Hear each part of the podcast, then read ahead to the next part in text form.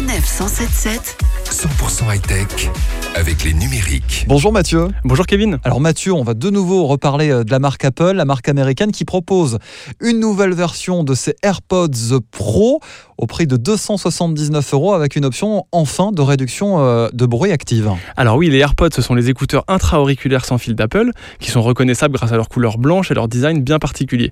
Alors ce sont des écouteurs qui sont très pratiques à utiliser au quotidien pour les possesseurs d'iPhone et qui offrent un rendu sonore correct mais qui n'est pas qui n'était pas optimal.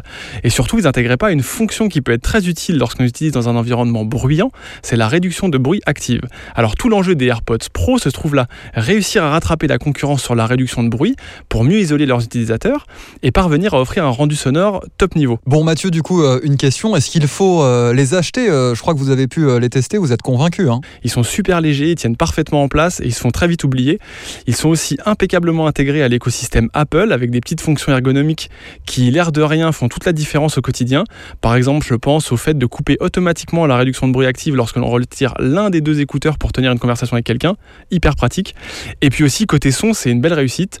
Alors, les AirPods Pro franchissent clairement un cap dans ce niveau par rapport au précédent, euh, au niveau de la restitution sonore, en se rapprochant vraiment très très proche de ce qui se fait de mieux sur le marché dans ce domaine. Et ce sont les Sony WF 1000X M3. Donc, c'est un carton plein pour Apple. Allez Mathieu, on va parler maintenant d'une euh, montre connectée, la toute nouvelle de la marque euh, Samsung. Et vous avez pu euh, la tester chez lesnumériques.com. Effectivement, ouais, la Galaxy Active 2 est récemment passée par notre laboratoire sur les numériques. Et bien, elle bénéficie de finitions qui sont très soignées, que ce soit au niveau de son boîtier, de son écran OLED euh, 1,2 pouces ou de son bracelet en silicone, qui est très agréable à porter au quotidien.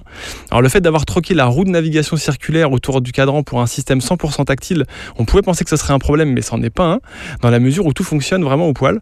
Euh, aucun souci concernant la précision des mesures, à l'exception du capteur cardiaque qui a parfois quelques difficultés à gérer les brusques changements de rythme.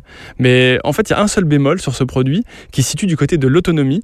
Alors, elle n'est pas catastrophique, mais ça obligera à recharger sa montre environ tous les deux jours. Il faut savoir que cette Galaxy Watch Active 2 a obtenu la note de 4 étoiles sur 5 sur les numériques, donc c'est un très bon produit et elle est vendue euh, dès maintenant au prix de 309 euros. Merci beaucoup une nouvelle fois Mathieu, on se donne rendez-vous la semaine prochaine Et On se donne rendez-vous la semaine prochaine sans problème. pour un nouveau tour d'horizon de l'actualité high-tech. À très vite.